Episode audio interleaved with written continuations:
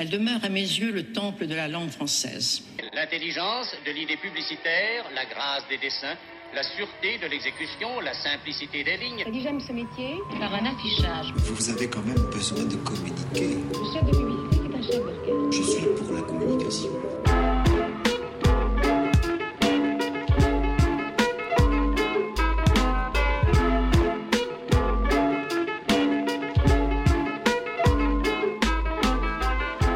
Chez Derrière l'affiche, le podcast qui explore la communication à travers ceux qui la font. On a déniché pour vous des spécialistes dans leur domaine, stratèges, créatifs, chasseurs de tendances, consultants, pour tenter de décrypter la place de la communication aujourd'hui, défendre ses attributs, ses intérêts, son utilité sociale et sa valeur pour les entreprises. On a découvert des parcours traditionnels ou plus étonnants, des personnalités singulières, des cheminements évidents ou au contraire surprenants. On a parlé de leur métier, de leur quotidien, et on a évoqué sans tabou l'argent, le salaire, les tarifs. Ce podcast est fait pour ceux qui ont des doutes sur l'intérêt d'investir dans la communication, pour celles et ceux qui s'interrogent sur leur futur professionnel, et pour tous les curieux. Nous sommes Manon et Souila, deux communicantes passionnées, et nous souhaitons faire changer le regard sur ces métiers que nous pensons nécessaires et créateurs de valeur. Vous embarquez avec nous?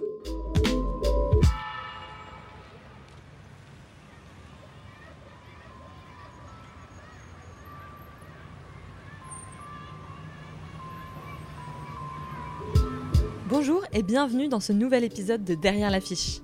Nous avons reçu Thomas Dadol en juillet 2020, ou plutôt, c'est lui qui nous a reçus chez lui. Ce passionné de bande dessinée depuis toujours est le dirigeant exigeant d'une agence bien singulière, Agence 9, une bulle en plus.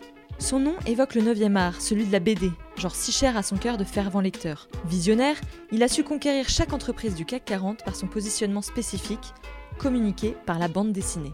Thomas Dadol a fréquenté les bancs de l'ESSEC, puis les codières d'entités renommées, avant d'entreprendre à son tour. Tout pouvait le mener à la haute finance, mais c'est finalement la communication qu'il a choisi. Désormais patron au service d'entreprises ultra réputées, son flair et son goût pour les histoires et les images ne l'ont pas trompé. Nous avons eu la joie d'interviewer un homme au sens du service aiguisé. Son attrait pour cet artisanat l'a amené à en faire un moyen et un canal naturel de communication. À chaque propos, une patte artistique. À chaque client, un traitement sur mesure. À chaque salarié, de la formation et une confiance sûre. Voilà ce que Thomas Dadol nous a raconté sans langue de bois. Bonne écoute Thomas Dadol, bienvenue dans Derrière l'affiche. Merci, ravi. Peux-tu nous dire qui tu es et quel est ton métier? Alors, qui je suis? C'est une vaste question. Euh, on va partir par le, le plus, le plus simple. Euh, 47 ans cette année, père de deux enfants, grand amateur de tennis. Donc, tu vois, je commence quand même par le côté euh, personnel. Euh, et aujourd'hui, je dirige, j'ai fondé et je dirige depuis maintenant euh, 12 ans Agence 9, Une Bulle en Plus, qui est une agence de conseil en communication par la bande dessinée, l'illustration, euh, et toutes les dérivés possibles, hein, le motion design, le dessin animé, euh, l'infographie, etc. Agence 9, c'est une boîte que moi j'ai créée en 2007, après un parcours corporate euh, que je vous expliquerai un petit peu après. Et j'ai eu la chance, à l'époque j'avais un associé, on, avait, on a racheté une bulle en plus en 2009, il y a 11 ans maintenant. Une bulle en plus, c'était le pionnier en France, ça a été créé en 91, donc on aura bientôt euh, 30 ans l'année prochaine. Donc c'était pionnier en France sur justement cette, euh, ce créneau de la communication par la bande dessinée. Donc moi j'ai un parcours qui n'est pas du tout un parcours de communicant. Je viens de Lyon, j'ai fait ma prépa euh, HEC euh, chez les Maristes, qui est un, lycée euh, assez connu là-bas, et j'ai eu la chance de rentrer à l'ESSEC, qui est une grande école de, commerce à Cergy-Pontoise, dans laquelle euh, franchement les métiers de la communication ne sont pas du tout ceux qui sont enseignés. On est plutôt là pour apprendre euh, la haute finance, tout ce qui est banque, marketing, etc. Et moi, à l'occasion de l'ESSEC, j'ai eu la chance déjà de m'occuper de la junior entreprise de l'ESSEC, qui est une espèce de, de mini euh, entreprise de service. Et très clairement, j'ai commencé à avoir ce goût pour le service aux entreprises. C'est vraiment quelque chose qui euh, euh, être euh, rendre rendre un client heureux, lui faire une belle reco, une belle une belle prestation, le fidéliser, c'est quelque chose qui m'a toujours attiré. Et d'ailleurs, j'ai toujours l'impression moi-même d'être quelque part un espèce de, de portier dans un ou d'un groom ou d'un euh, je sais pas comment on les appelle, euh, concierge dans les grands hôtels. C'est vraiment le, job, c'est de, rendre les clients heureux, euh, de trouver une réponse à leurs questions. Ça m'a toujours, euh, c'est- une guideline que j'ai toujours eu sur, sur, dans mon parcours. Donc effectivement, après l'ESSEC, on se pose pas trop de questions. hein. On va plutôt faire soit de la banque d'affaires, soit du conseil en stratégie. Donc moi, je suis parti faire du conseil en stratégie quelques années. J'ai bifurqué un petit moment. J'avais créé une, une, une start-up en 2000 qui s'est magnifiquement plantée, mais qui m'a beaucoup appris. Et, et ensuite, j'ai fait quelques années dans le corporate. Euh, J'ai bossé euh, trois ans euh, chez Atos, qui est un des géants des, services informatiques. J'étais la direction générale, donc tous les trucs de, stratégie, d'acquisition, etc. Et puis, j'ai fait une dernière pige corporate en bossant dans une entreprise gigantesque qui possède la moitié de la France, mais que les gens connaissent pas beaucoup, qui s'appelle la Caisse des dépôts et consignations. Et j'ai ouvert là-bas, en tant que patron commercial, une nouvelle start-up dédiée aux nouvelles technologies, voilà, qui, a duré un an et demi. Et du coup, c'est à ce moment-là que, avec un gars qui était à l'école avec moi, à l'ESSEC avec moi, et qui était dans cette start-up aussi, euh, et qui était un grand fan de BD comme moi. Alors, euh, lui, différemment que moi, c'est-à-dire que moi, j'étais un fan de BD en tant que lecteur, j'ai toujours adoré la bande dessinée depuis gamin. Et lui était carrément un collectionneur de planches originales. Vous savez, donc des, des- des- gars qui, a, qui, vont, pl- qui vont acheter une planche, une planche aux enchères de Tintin ou de Astérix, etc., qui, qui, qui aujourd'hui sont des prix qui s'envolent totalement. Bon. Et donc, on a créé ensemble euh, Agence 9. Agence 9, donc le, le- le nom n'est peut-être pas euh, évident, mais c'est une agence de communication dédiée au 9e art, qui est la bande dessinée. hein. Donc euh, voilà, le 7e c'est le cinéma, le 8e c'est la photographie, et le 9e c'est la bande dessinée. Et, euh, et on s'est lancé euh, vraiment avec rien du tout, un ordinateur et puis un, fichier Excel de gens qu'on voulait appeler et avec euh, quelques présentations PowerPoint en se disant bah, on va essayer de, démontrer qu'on est capable de transformer des communications qui sont pas forcément sympathiques ou sur des sujets un peu difficiles, qu'on va essayer de transformer en quelque chose de plus pédagogique et de plus ludique. La grande différence qu'on a et qui, me plaît beaucoup dans notre, dans notre structure à nous, c'est qu'on fait un métier qui est un métier de niche et qui est apparenté à de l'artisanat. Pourquoi? Parce que faire de la communication par la bande dessinée, ça veut dire que derrière, il y a effectivement des artistes, des artisans, euh, des gens qui... Notre métier à nous, vous l'avez peut-être compris, en interne, on est une petite dizaine de personnes, on a avant tout des chefs de projet, ce sont des gens qui sortent de très grandes écoles, qui sont très bien éduqués. Euh, mon, bras droit, euh, Benoît, est, un Sciences Po Paris HEC, donc c'est c'est pas forcément des, profils que vous retrouvez dans toutes les agences de notre taille, parce qu'encore une fois, on est, une petite agence. Vous avez ce type de profil chez, chez chez Publicis, dans les grands réseaux, mais des, agences de 10 personnes, euh, c'est pas vraiment, c'est pas vraiment le cas. Donc on a des gens qui sont très bien câblés, dont le métier est avant tout de transformer un brief d'un client qui est assez complexe, sur des sujets assez complexes, et de transformer ce brief en une histoire, un storyboarding qui, qui peut, qui, qui va utiliser les codes de communication de la bande dessinée ou de l'illustration. Et c'est ensuite cette, euh, ce storyboard qui va être transmis tel quel à un artiste, qui va être proposé par l'agence en fonction bah, de la cible qu'on vise, euh, de l'âge moyen des gens. Effectivement, vous imaginez bien que, je vais prendre deux exemples extrêmes, mais on ne fait pas la même communication quand on va parler à une population d'ouvriers qui n'ont pas accès à Internet et qui ne sont pas forcément très lettrés. Euh, je parle par exemple du BTP où vous avez beaucoup de nationalités, les gens ne parlent pas toujours très très bien français, donc on va être dans un style euh, qui, euh, qui est très punchy, qui n'est pas, pas très lettré. C'est pas la même chose que quand on va parler à, aux petites, je dis aux petites parce qu'elles sont très jeunes, généralement les démonstratrices de chez Sephora qui ont 23-25 ans de moyenne d'âge, type Bac plus 2, ou quand on fait une communication pour le COMEX d'un CAC 40, où là on est sur des gens de 50 ans, euh, niveau polytechnique et compagnie, où on est dans de la bande dessinée qui est très complexe, qui est très plutôt euh, roman graphique, enfin ces choses un petit peu, un peu, un peu moins évidentes, un peu moins euh, lecture évidente. Voilà. Je vous l'ai peut-être pas dit, mais notre clientèle naturelle, c'est 100% le CAC 40. Il n'y a pas un groupe du CAC 40 avec lequel on ne travaille pas. Vous pouvez me citer n'importe quel groupe, on travaille pour eux. Ça, aussi, c'est une énorme valeur. C'est le goodwill principal de, notre agence, c'est que on est référencé en tant que communicant dans tous les groupes du CAC 40. Ce que n'a même pas, euh, ce, ce qu'ont juste Avas et, et Publicis. Mais je veux dire, on est, modestement à ce même niveau de, pas de réputation, mais de référencement. Parce qu'en fait, la com par la bande dessinée, c'est une com qui effectivement euh, coûte cher, prend du temps. Je veux aujourd'hui, vous le savez, faire un, un site internet ou créer un blog ou faire une prise de parole sur les réseaux sociaux, ça peut quasiment être fait en une nuit, avec des outils aujourd'hui qui sont très démocratisés. Donc c'est des choses qui se font facilement. La bande dessinée, c'est effectivement par ce côté artisanal et artistique, bah, euh, la prestation moyenne, elle prend 6 à 8 semaines. C'est pas une semaine. Voilà. Est-ce que tu peux nous dire, justement en quelques mots, l'intérêt de la bande dessinée pour l'entreprise? Très clairement, euh, d'abord, la BD en entreprise, c'est vraiment quelque chose qui a commencé à, émerger dans les années 80. Euh, une grande dame de la bande dessinée qui est morte il n'y a pas longtemps, euh, Claire Bretéché, était vraiment une des égéries, vraiment sur de la pub, même grand public, hein, même si moi, encore une fois, je suis sur un positionnement corporate, en com interne à 90%, mais je veux dire, cette communication par la bande dessinée est née à ce moment-là. La BD, c'est extrêmement simple. C'est d'abord, il y a, et c'est extraordinaire, et c'est le premier point à mettre en avant, c'est que vous pouvez faire le test, vous mettez, euh, allez dans le hall d'entrée de- d'un d'un grand groupe du CAC 40. Il y a plein de brochures qui sont dans la salle d'attente, euh, sur des tables, etc. Vous faites le test, vous mettez une bande dessinée, c'est-à-dire une de nos BD, par exemple, qui va être un livret euh, qui explique euh, soit l'histoire du groupe, soit pourquoi ils sont très forts en RSE, soit en engagement pour les femmes, soit j'en sais rien. Vous regardez ce qui se passe.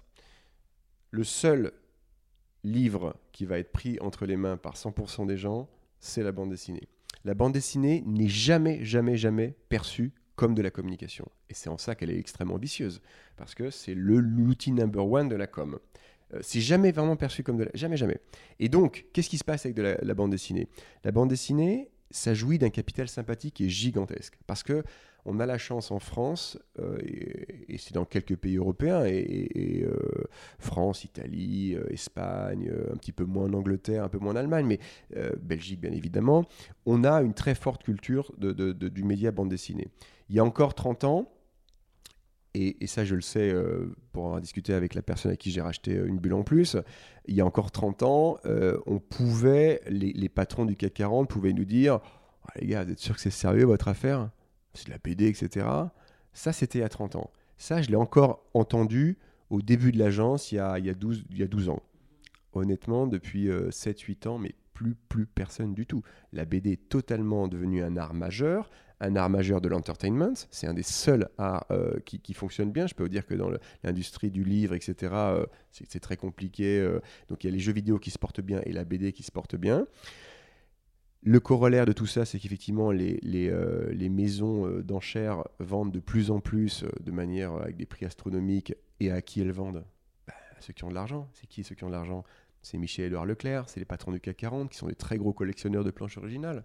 Aujourd'hui, quand de certaines planches euh, atteignent pratiquement le million d'euros, euh, c'est que quand même qu'il y, a du- pognon en face et qu'il y a des gens qui sont intéressés. Donc le, petit risque qu'il y avait il y a encore 30 ans à dire est-ce que c'est sérieux n'existe plus du tout. Aussi pourquoi? Parce que c'est un secteur qui s'est énormément féminisé.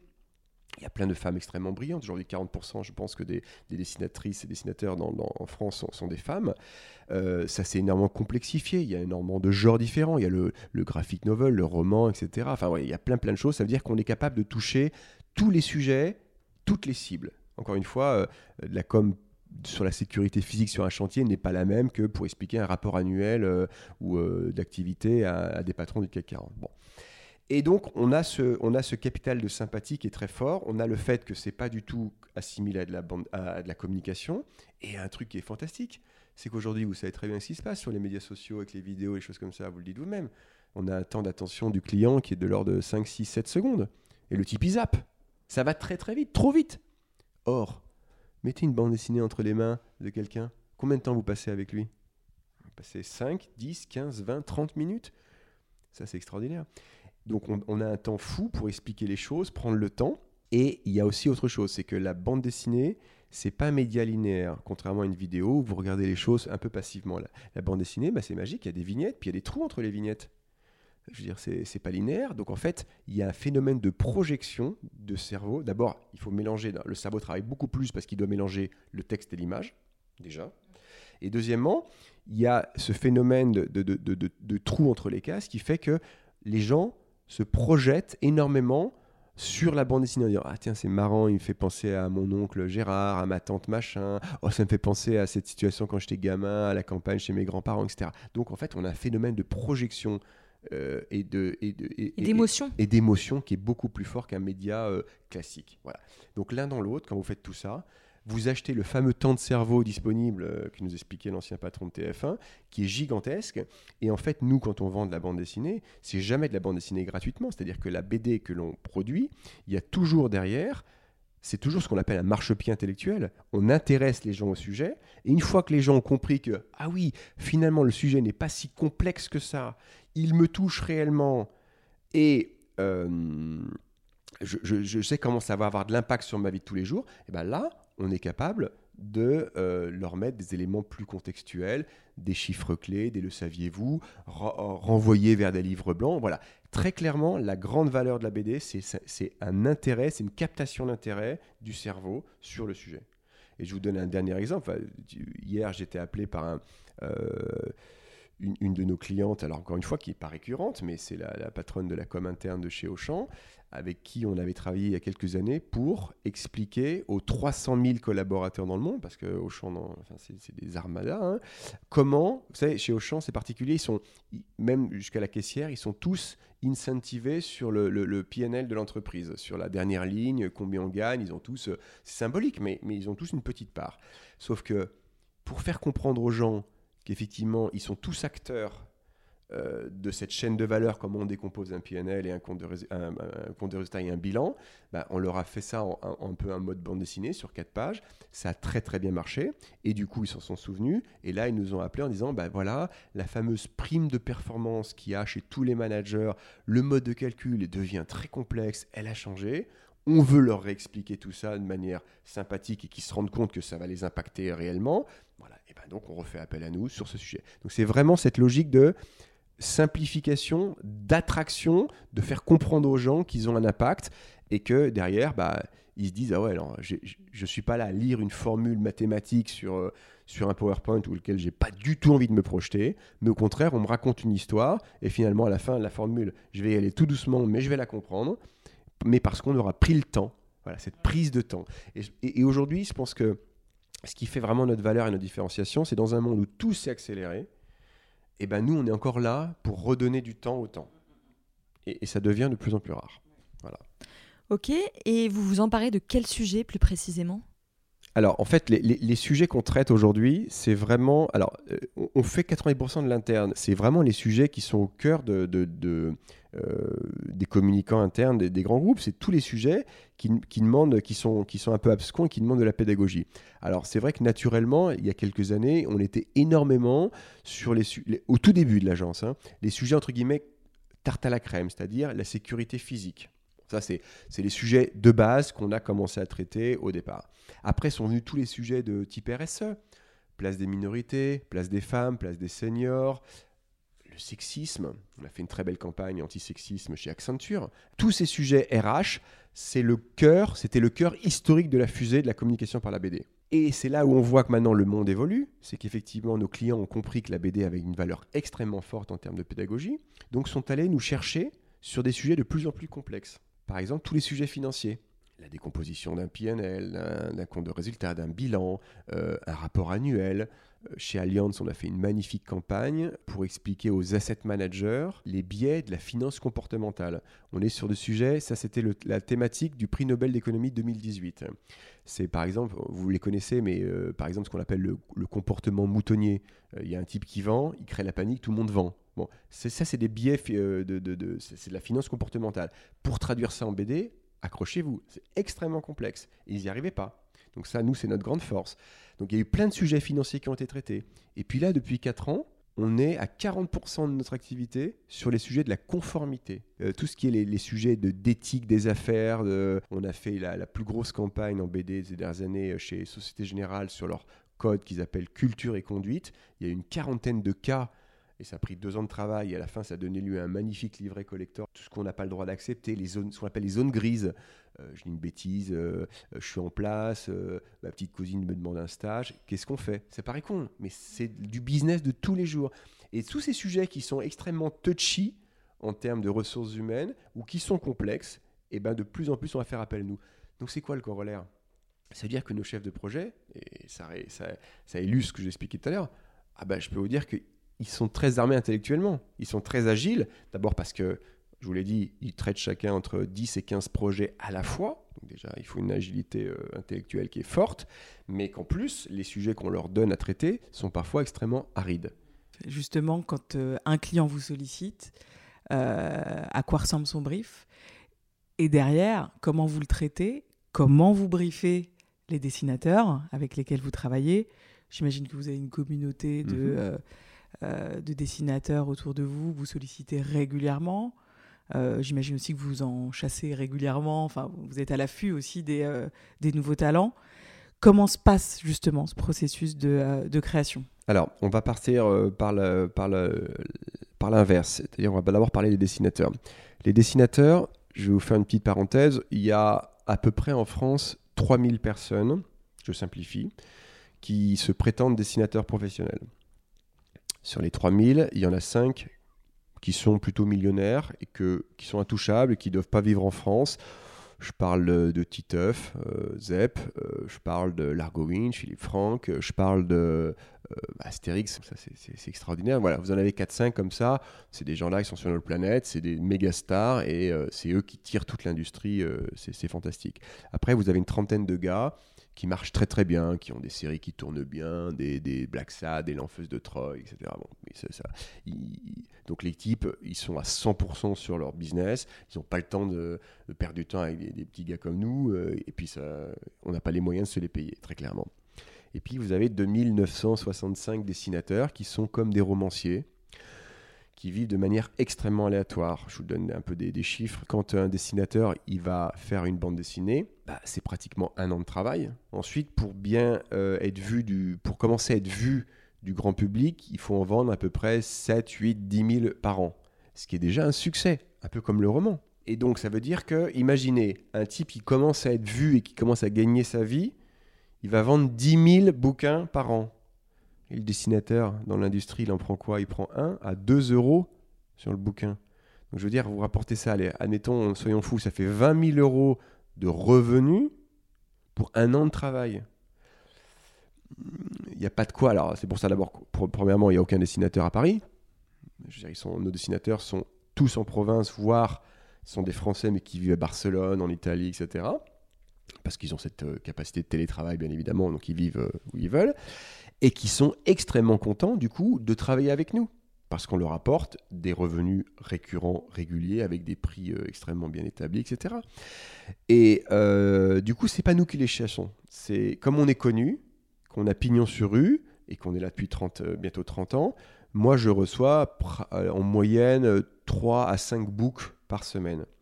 Donc, moi, je transmets ça aux équipes de production et euh, je leur laisse faire le choix. Et si un des dessinateurs leur paraît intéressant en termes de style, de complément dans notre écurie, euh, bah, du coup, ils vont le contacter en lui disant bah, envoie-nous plus de, choses, on va packager un peu ton offre et on te mettra dans certaines de nos recommandations dont ton style, on sait qu'il est pertinent par rapport au sujet et à la cible. Voilà. Donc ça veut dire quoi Ça veut dire quoi? Ça veut dire que nous, on a, on a l'habitude de dire aux clients qu'on a une écurie à peu près d'une centaine de dessinateurs. Sur ces 100, vous avez la loi classique du 20-80. Il y a une vingtaine de dessinateurs qui doivent faire 80% des prestations. Ces dessinateurs, très clairement, ils ont une marge de manœuvre artistique. Certes, parce que ce sont des artistes et on leur demande de mettre leurs pattes. Mais attention, on est dans un carcan extrêmement fort. Ils sont censés exécuter à la virgule près le storyboard qui va être fait par nos chefs de projet, qui sera validé par le client. Euh, le storyboard, c'est quelque chose qui est généralement euh, assez aride. hein. C'est une espèce de document Word où vous avez d'un côté, on a la description précise de la scène. Paul et Jacques sont à la machine à café de l'entreprise Accenture et ils vont parler de tel sujet. Et la colonne de droite, on a les dialogues. Paul, alors euh, est-ce que tu as vu la dernière euh, communication de la DRH, machin? Ah ouais, c'est hyper compliqué, je comprends. Bon, par exemple. Donc on- euh, le dessinateur, et voilà. Après, c'est effectivement, et on va lui, et on va, le cas échéant, lui fournir un peu d'iconographie, par exemple les photos des bureaux, etc. Parce que bien évidemment, on a un souci du détail qui est très fort. Euh, les ordinateurs chez Veolia sont pas les mêmes ordinateurs chez BNP que chez, Carrefour, etc. Les bureaux vitrés de, de, BNP sont pas les mêmes que les bureaux euh, en open space de machin. Donc on, on, a ce souci du détail qui est très fort. Donc le dessinateur, effectivement, il reçoit à la fois le storyboard et il reçoit l'ensemble des éléments propres à se projeter au maximum dans un souci de précision. Mais parfois, des clients qui vont nous mettre en concurrence avec un dessinateur indépendant. C'est pas le même métier puisque nous, on n'est pas dessinateur. 95% de notre valeur ajoutée, c'est être capable de transformer un brief complexe en une histoire qui fonctionne et qui utilise les codes de la bande dessinée. Et ensuite, une fois qu'on l'a fait valider par le client, on passe ça au dessinateur. Donc nous mettre en concurrence avec un dessinateur n'a aucun sens. D'abord parce que ça va coûter euh, trois fois moins cher, donc les prix ne va pas comprendre, mais c'est pas du tout la même prestation. Donc notre vraie valeur ajoutée, elle est dans la transformation d'un brief en storyboard. Alors le brief, et le brief, parfois, il est très précis, parce qu'ils ont un sujet très simple. Je vais dire une bêtise. On veut mettre en livret les règles d'or de la vie en entreprise. L'utilisation, la bonne utilisation des salles de réunion, euh, bien penser à vider ses poubelles, à utiliser le, tri sélectif, euh, bien éteindre la lumière, bien se laver les mains pour tout ce qui était le Covid, machin, etc. Bon, ça, c'est facile. En gros, on a une liste de sujets à traiter. Je dis une bêtise, il y a 10 sujets. On va faire un petit livret, 10 vignettes qui illustrent les 10 sujets avec du texte à côté. Ok, on est au degré 0 de la complexité ou au degré 1. Mais en fait, ce qu'apprécient beaucoup les clients, c'est que comme je vous dis, ils nous passent aujourd'hui des, clients, des, sujets extrêmement arides, mais eux-mêmes, ils se disent juste on doit communiquer. Mais ils ne savent pas comment. Et c'est là où ils achètent notre prestation de conseil c'est capable, et nous, on, leur dit, vous emmerdez pas, donnez-nous tout ce que vous avez. Euh, les 100 pages de PowerPoint qui ont été pondues par un cabinet de conseil, euh, par, par McKinsey, machin, mais que personne ne veut lire, donnez. Ça, c'est notre métier. Et nous, on prend, ce, on prend toute cette matière extrêmement aride, on va la tamiser, la digérer, et justement commencer à donner des épures et de dire, ben voilà, on pense qu'on va traiter sur ces, je dis n'importe quoi, sur... Euh, sur votre, euh, sur votre sujet là qui est très complexe, il y a potentiellement 20 prises de parole possibles. Et 20 prises de parole possibles, c'est beaucoup trop compliqué. Donc je vous propose qu'on en, traite peut-être que les 7-8 règles d'or, quitte à, garder les 12-13 autres, un peu en mode euh, euh, à la fin mémo, etc. Mais l'objectif n'est pas de faire de l'exhaustivité. L'objectif, encore une fois, est d'intéresser les gens au sujet. C'est le fameux marchepied intellectuel. D'accord? Et ça, c'est notre métier. Donc nous, ce qu'on vend, c'est on est. C'est pour ça que je dis qu'on est une agence de conseil en communication, parce que c'est vraiment, on est avant d'exécuter, qui est une partie très importante et encore une fois euh, très artistique, mais il y a cette dimension euh, compréhension fine de vos besoins et bah, votre besoin on le comprend. Il faut communiquer, mais c'est vaste mais compréhension fine de votre sujet et comment justement on va être capable, nous, de nos 30 ans d'expérience, de tirer euh, bah, les, key points et de voir ce qu'on peut faire, comment, pourquoi, les aspérités, comment on peut, on peut créer du scénario à partir de tout ça. Nous, on fait un métier d'artisan, ça veut dire que le client comprend très très vite, en tout cas on l'éduque là-dessus, que c'est nous qui avons la main sur le timing, totalement. Pourquoi? Parce qu'on a une valeur qui n'est pas intrinsèque à l'agence, qui est l'artiste qui est derrière. Et un artiste, eh, vous pouvez pas lui dire, euh, on peut pas faire, c'est pas le petit banabana qu'on va faire en une nuit, tu fais tes planches. Non. Si vous nous dites qu'il lui faut trois semaines, il lui faut trois semaines. Euh, si parfois bah, il s'est fait mal à la main ou il, est malade, etc. Et eh ben voilà. Et le client le comprend. Donc ça veut dire que nous, on arrive, euh, et ça c'est extraordinaire, on arrive à avoir un rythme de vie et un timing qui est totalement linéaire contrairement à l'ensemble des agences euh, de notre taille, encore une fois, je ne parle pas des grands réseaux parce que je ne peux pas me comparer à eux, mais des agences entre 5 et 30 personnes qui sont 90% des agences de com en France. Euh, qui, et qui, marche vraiment beaucoup par à coup. Euh, je veux dire, il y, a, trois gros projets, ah bah bing, on y va. Et donc là, c'est, il faut faire de la charrette, etc. Puis parfois, effectivement, il peut y avoir des, euh, un petit peu de, bah, de, vide dans la production. Donc là, on est, on est beaucoup plus cool. Non, nous, on est vraiment quelque part, entre guillemets, en mode la poste. Euh, les horaires ici, c'est plutôt du 9h30, 18h30, 19h maximum. Il y a quasiment jamais, jamais, jamais de charrette mais vraiment jamais. Peut-être une ou deux par an, et c'est exceptionnel. Et dans ces cas-là, je peux vous dire que le client le paye prix très fort, en mode prix d'urgence. Euh, ah, vous avez, vous, avez un souci, euh, votre COMEX est avancé, vous vouliez les choses plus vite, ah bah, pas de problème. Mais sachez que ça va vous coûter très cher. Et, les gens le comprennent et sont prêts à le payer. Ce qui est encore une fois pas toujours évident à négocier dans une relation euh, voilà, classique d'une agence. L'autre pendant de ce qui fait la particularité de notre agence, c'est que on, on travaille en parallèle sur 50 projets. Donc ça veut dire que, alors attention, tous les projets n'ont pas la même vitesse, la même maturation, parce qu'il y a des projets qui sont en phase chez le dessinateur, donc quelque part, ils sont plus en mode travail chez nous, d'autres qui sont en mode kick-off, où on est en, mode analyse du besoin, etc., d'autres en mode écriture, euh, voilà, d'autres en mode retouche, d'autres en mode finalisation, c'est-à-dire que c'est nos graphistes qui ont reçu les dessins du dessinateur et qui vont les charter aux couleurs de BNP, de Sanofi, de Carrefour, etc. Donc ça, c'est la phase finale. Mais donc, on a quand même énormément de projets. Ça veut dire que nous, on est vraiment dans une logique de un petit peu de, hamster dans la roue. C'est vraiment, la roue, elle tourne tout le temps. Ça veut dire que une, ça, c'est à la fois une force et à la fois une faiblesse, ce nombre de clients. C'est une force parce que ça veut dire qu'on ne dépend d'aucun client. Nous, le plus gros client, à la fin de l'année, va faire maximum 10% du chiffre d'affaires. Et, et il est naturellement remplacé. Ça, c'est l'avantage. L'inconvénient, c'est qu'effectivement, on n'a pas de contrat récurrent. On est au projet. Même si des projets parfois ont tendance à se répéter parce qu'effectivement les clients sont contents et encore une fois je reviens sur la notion de satisfaction client qui est, qui est pour moi absolument primordiale. Je veux vraiment que nos clients soient extrêmement choyés et voient toute la valeur qu'on leur apporte. Donc il y a quelque part une récurrence de, de- de réputation qui, qui- qui s'installe, mais, mais ce n'est pas une récurrence naturelle. Donc ça, ça c'est ça, c'est notre particularité en gros. Alors moi, je me posais la question, est-ce que ce sont les chefs de projet qui gèrent la partie rédactionnelle? C'est complètement les chefs de projet. Les chefs de projet, euh, ils, sont, ils sont issus de formations plutôt Hippocagne, Cagne. euh, c'est des gens qui écrivent extrêmement bien, une très très grande rigueur intellectuelle et beaucoup de capacité d'écriture. Voilà, ça c'est les chefs de projet. Donc en fait, il faut deux choses. Il faut, il faut effectivement ce, ce- ce- hard skill hein, qu'on va appeler qu'effectivement euh, la rigueur et cette capacité d'écriture, c'est extrêmement important. Et derrière, il faut un espèce de soft skill qui est l'agilité, parce qu'on jongle avec énormément de sujets, et c'est les chefs de projet qui sont les patrons de toute la chaîne de valeur derrière. La chaîne de valeur, c'est un dessinateur, un studio de voix off, un motion designer, aller choper les graphistes qui sont là et, leur dire, etc. Il peut y avoir euh, pas mal d'intervenants derrière, il peut y avoir toute une chaîne de valeur à maîtriser, et c'est totalement la rigueur du chef de projet qui euh, bah, doit tenir euh, toute sa profondeur et puis toute sa largeur parce qu'il a beaucoup de, de clients à servir en parallèle. Mais ce sont les chefs de projet, les scénaristes. Ils sont scénaristes, c'est eux qui écrivent. Donc on voit, euh, j'ai l'impression que la question de, l'argent, du coût d'un projet n'est pas forcément très trop tabou en fait euh, chez toi. Euh, Est-ce que par exemple tu pourrais nous donner le, panier moyen d'un projet?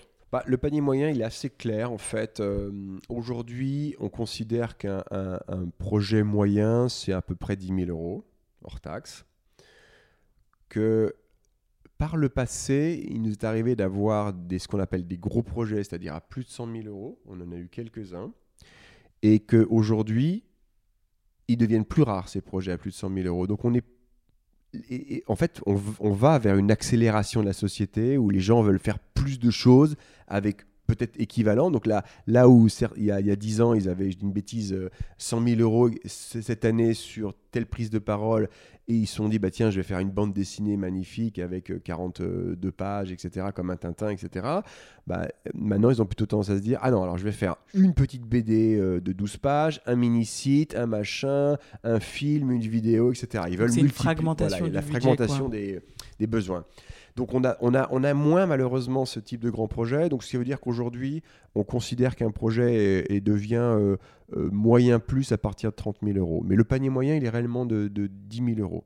Tu dis que au sein de ton équipe, donc la moyenne d'âge est d'environ 25 ans. Mhm. Euh, donc ce sont des, plutôt des jeunes, euh, jeunes diplômés, euh, nouveaux talents. Donc comment tu les recrutes et quelles sont les compétences que tu valorises? Euh, alors, y a, hum, les populations ne sont pas tout à fait les mêmes. J'ai trois populations différentes au sein de l'agence. J'ai les chefs de projet, j'ai les- la partie commerce et la partie graphiste. Très clairement, et, et c'est pas méchant ce que je vais dire, mais la population qui coûte le moins cher, dans laquelle il y a pléthore de gens qui ont du mal à trouver du boulot, c'est les graphistes. D'abord, ils sont plus jeunes, ils sont généralement on les prend en sortie d'école. Alors on achète ou en sortie d'école ou avec un an ou deux d'expérience. Donc c'est des gens qui vont être payés de l'ordre de euh, de de 24-25 000 euros brut annuels. Ils, ont, ils, ont, ils sont jeunes, ils ont 23-24 ans. Euh, après, on va faire évoluer, bien évidemment, hein, mais, mais en, en- en recrutement, j'ai aucun problème. Si le jour où je mets une annonce de recherche de graphiste, on en a 300 en une journée. Réellement. Donc, en fait, euh, ça, c'est immédiat. On appuie sur un bouton, et du coup, au bout de 24 heures, on, arrête l'annonce parce qu'on est submergé. Voilà. Donc, ça, c'est la loi de l'offre et de la demande. Euh, et après, on les fait grandir. Mais, mais au moment du recrutement, voilà. Les chefs de projet, on avait du mal à les sourcer. Alors encore une fois, nous, on cherche des jeunes. hein. Pourquoi on cherche des jeunes? Parce que comme notre métier est très particulier, on est beaucoup en mode formation. On veut pas des gens qui aient trop de, de, passer dans une, agence et autres, parce que euh, faire du storyboarding de BD, c'est pas tout à fait la même chose que faire euh, des recos strat euh, euh, dans les grandes agences ou autres. On précise bien, on cherche des jeunes, soit sortis d'école, soit un ou deux ans d'expérience. Et là, on arrive assez bien sourcé, c'est-à-dire qu'on reçoit, allez, on va dire, quand on va ouvrir un poste de chef de projet, on va recevoir peut-être une vingtaine de CV qui tiennent la route. On va en présélectionner 5 qu'on va faire en mode entretien. Et ensuite, euh, j'ai le choix, moi, à la fin, entre euh, une à trois personnes qui, valent vraiment le coup. Et d'ailleurs, c'est intéressant parce que parmi les deux chefs de projet qu'il y a, enfin, on a trois chefs de projet et les, les deux plus jeunes, en fait, elles étaient ensemble dans la même session de recrutement. Il y avait la vainqueur et la numéro 2, mais ça ne s'est pas joué à grand-chose. Et j'ai bien dit à la numéro 2, je te recrute pas maintenant, mais reste aware. Et c'est cette fameuse euh, Marie qui, du coup, euh, que j'ai rappelé euh, six mois après, qui m'expliquait qu'il bossait tous les soirs jusqu'à 11h minuit. Et je lui ai dit, bah écoute, allez, viens, on va même pas faire de sélection, on sait ce que tu vaux, on a eu le temps de te tester il y a six mois, le poste est ouvert et elle nous a rejoint et elle est très heureuse. Voilà. Donc ça, c'est les chefs de projet. Alors, les chefs de projet, ils sont un peu plus payés, ils doivent être... Alors, encore une fois, ils sont jeunes, hein, euh, Roxane, Marie doivent avoir 24-25 ans, elles sont plutôt, je crois, à 27 ou 29 000 euros à peu près. Et ensuite, ben, pareil, on, on essaye de les augmenter chaque année. L'objectif, c'est de faire en sorte que euh, chaque année, on augmente le salaire. Voilà. Et puis après, euh, Benoît, c'est mon bras droit. Bah, alors lui, il est, puis, euh, il est à peu près 50 000 euros, mais bon, il n'a il a pas le même âge, il est plus, euh, plus capé, etc. Et Audrey, qui est maintenant une chef de projet qui, qui monte en seniorité, eh ben, son salaire augmente chaque année. Et, on a un plan d'in- d'intéressement qu'on lui a mis en place pour la faire grandir. voilà. C'est à peu près ça le. Et qu'est-ce que c'est une, une bonne euh, candidat, enfin un bon profil euh, de candidat, euh, un bon CV, une bonne lettre de motivation euh, Tu recrutes sur, sur ces critères-là. Est-ce que tu aimes l'originalité ou justement tu aimes un peu le, t'aimes le, le côté traditionnel euh, d'une lettre de motivation et qui semble quand même un modèle un peu mort aujourd'hui? Que penses-tu de ça? Alors, c'est une bonne question. Maintenant, alors, j'irai pas jusqu'à c'est mort. Et puis, moi, je viens je viens d'un monde qui est peut-être un ancien monde pour vous. Mais à l'époque, on se faisait chier à écrire nos lettres de motivation à la main et on faisait des beaux CV. Bon. C'est-à-dire que moi, le gars qui m'envoie son CV avec un espèce de, de, de- de- de clic machin automatique, machin, je peux te dire que ça part directement à la poubelle. Parce que moi aussi, j'ai envie d'être bien traité. Donc, plus on va mettre de de, personnalisation et qu'on va me faire sentir que ma société n'est pas une parmi 50 autres, mais qu'il y a de l'intérêt, plus bizarrement, je vais voilà. Ça, ça paraît con à dire, mais le travail, il paye toujours. Et, et le, et- les jeunes qui continuent à m'envoyer des CV avec des lettres de motivation, ou même pas des mails de motivation, où c'est un copier-coller, ou qui m'expliquent qu'ils vont faire un métier qui n'est pas du tout mon métier, qui, ils sont, ça part directement à la poubelle. Mais, mais c'est même pas, hop, poubelle. Donc déjà, j'ai envie de dire aux jeunes, les gars, oui, le travail, ça paye quand même. Donc si vraiment vous êtes motivé sur une boîte, prenez l'exemple de, de- de mon bras droit, Benoît, qui m'a envoyé un jour une lettre où on sent qu'il y a passé toute son âme, tout son cœur, etc. Et qui a fait tilt automatiquement et que j'avais même pas de besoin de recrutement à ce moment-là. Hmm. C'est c'est ça la C'est réalité. du bon sens. C'est du mais bon c'est bien de le rappeler parce c'est que bien de le rappeler ouais. parce qu'aujourd'hui, euh, moi, je, je reçois tous les jours des, kilotonnes de lettres, de machins qui me sollicitent, mais c'est vide, ça part en spam immédiatement. Bon, donc ça veut dire qu'effectivement, moi, je reste quand même sensible au fait que je demande une lettre de motivation et un CV. La lettre de motivation, on n'a pas forcément besoin d'être... euh, Mais ça me permet aussi de voir si la personne sait écrire. Parce qu'attention, hein, euh, alors là, euh, j'en vois des fautes d'orthographe. hein. et moi, ça, c'est un truc rédhibitoire. Moi, je viens d'une formation où, mine de rien, j'ai beau fait une école de commerce. J'étais avant latiniste et helléniste hein, jusqu'au bac. Donc, je peux vous dire que les fautes d'orthographe, c'est un truc qui me rend hystérique. Hystérique. Et ça, je comprends pas qu'on puisse encore en faire. Mais malheureusement, ça devient euh, extrêmement répandu. Bon, moi, mes chefs de projet, pareil, Can, Hippocane, ça écrit extrêmement bien, etc. On fait super attention. Donc, malheureusement, quand vous recevez un CV, enfin une note de motivation avec effectivement euh, euh, trois fautes, hein, ah, c'est mort. Mais c'est mort. Donc, c'est déjà un premier élément de recrutement. Voilà. Donc, après, on peut être dans la fantaisie, dans les fanfreluches. Pourquoi pas Si c'est si c'est pertinent et on sent qu'il y a de l'effort, moi, je regarderai ça avec intérêt. Mais après, qu'est-ce qu'on demande? C'est très simple. C'est d'abord, quand il s'agit de recruter des graphistes, il y a aussi un aspect technique. C'est-à-dire que les graphistes, ils viennent avec leur book. On va discuter avec eux de ce qu'ils ont fait, ce qu'ils ont produit, leurs pattes, et ce qu'ils sont plus. Nous, on a deux graphistes, ils ont un profil complémentaire. Il y a une graphiste, c'est vraiment une exécutante, dans le sens où c'est une, euh, une spécialiste du maquettage, et l'autre, il a une dimension beaucoup plus dessin, artistique. Et donc, ce qui permet que lui, par exemple, il, il travaille lui-même en tant que dessinateur sur certaines campagnes quand on n'a pas forcément les budgets pour acheter de l'achat externe de dessinateurs. Et lui va être là pour euh, justement euh, euh, faire son style. Et, donc il est beaucoup plus dans le, la création que dans le, coulage et le maquettage. Voilà. Mais donc ça veut dire que pour les graphistes, on est dans, vraiment dans une dimension technique de, euh, du book, ça nous plaît, etc. Et qu'en est-il de la vie pro versus la vie perso? Équilibre parfait ou bien césure totale? Alors, euh, moi, je suis. euh, Il y, il y a encore, euh, y a encore 8 ans, j'avais un associé. Donc, quand tu as un associé, tu, es deux, donc tu peux te reposer l'un sur l'autre.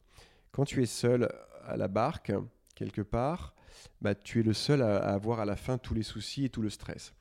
Le stress, il est simple hein, pour moi. hein. C'est, je veux dire, euh, mon, ambition première, c'est toujours nourrir la société pour qu'on puisse payer les salaires. Et j'ai jamais, en 12 ans, eu un retard d'une seule heure sur les paiements des salaires. Ça, c'est primordial. Donc, ça veut dire que moi, en fait, j'ai une conception de mon métier qui est euh, l'équilibre total. C'est-à-dire que j'ai pas de césure entre le pro et le perso.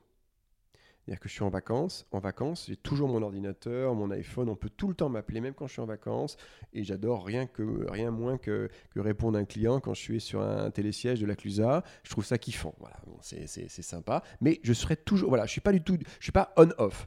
Je suis dans une relation de service euh, qui est continuelle. Mais ça implique que je sois bien dans mes baskets et que je sois pas dans, dans, dans- dans quelque chose qui m'oppresse. Voilà.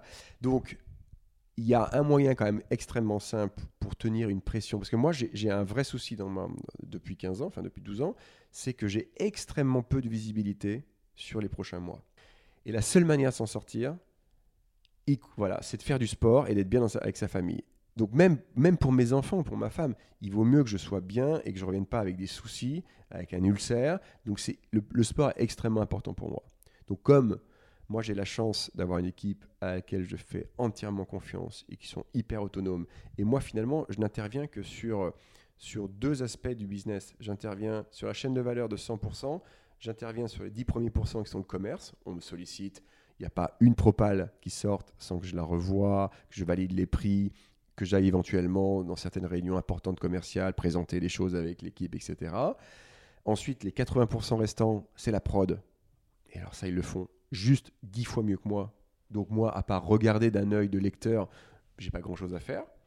Et les 10% restants, c'est la partie euh, administrative, financière, où ça, je le fais très bien parce que c'est ma formation et ça me plaît. C'est un peu le pilotage, le monitoring de la société. Et pour clore cet entretien, euh, qu'est-ce que t'évoques le nom derrière l'affiche? Ah, bah le, le, le mot derrière l'affiche, euh, il y, a, il y a un peu côté euh, dévoilement, euh, il y a le côté les coulisses, il y a le côté euh, on vous fait rentrer un peu dans les petits secrets, on, fait, on, on décrypte. Euh, donc j'y vois plutôt du positivisme, enfin des choses positives, j'y vois pas des choses de, voyeurisme. Non, c'est parce qu'il pourrait y avoir le côté derrière l'affiche. euh, euh, je me souviens, c'est un des, ah, ça me fait penser là, maintenant que tu me tu me dis ça, mais euh, c'est quoi, c'est quoi un, film érotique très connu des années 70 américain C'est Beyond the, Closed Doors. c'était un premier film euh, de type Emmanuel. hein. Donc, et, et ce côté, ah, mon Dieu, on découvre un monde inaccessible. J'y pense à l'instant quand tu me dis ça. Mais euh, non, l'affiche, l'affiche, voilà. Et après, ça veut dire, qu'est-ce que ça veut dire, l'affiche? Être en haut de l'affiche, être. euh, Il y a le côté un peu spectacle. euh. Mais j'y vois surtout, voilà, ce côté un peu euh, explication, partage. Et c'est ce que les gens aiment aujourd'hui. C'est voilà, c'est de décrypter, comprendre, avoir des clés de compréhension. Et euh, bon, voilà, c'est a priori ce que ça m'évoque à chaud comme ça. Mais j'ai pas réfléchi plus que ça. Voilà. Merci beaucoup Thomas. Merci Eh ben, Thomas. merci à vous, j'étais ravi.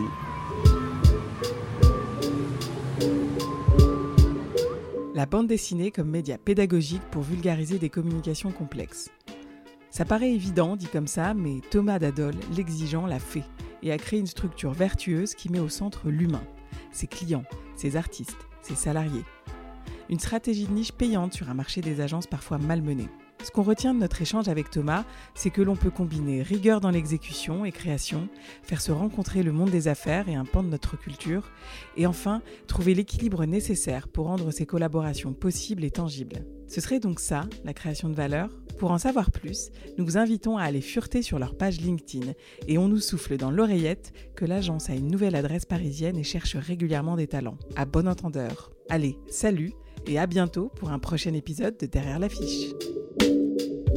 À la réalisation et au montage de cet épisode, Fanny Gaucher. Le générique a été réalisé par Yuen Madek. La musique est signée Jim Beatmaker avec le titre C'est la rentrée. Si vous avez aimé et trouvé ce contenu intéressant, partagez-le. Parlez-en autour de vous. À bientôt pour découvrir notre prochaine tête d'affiche.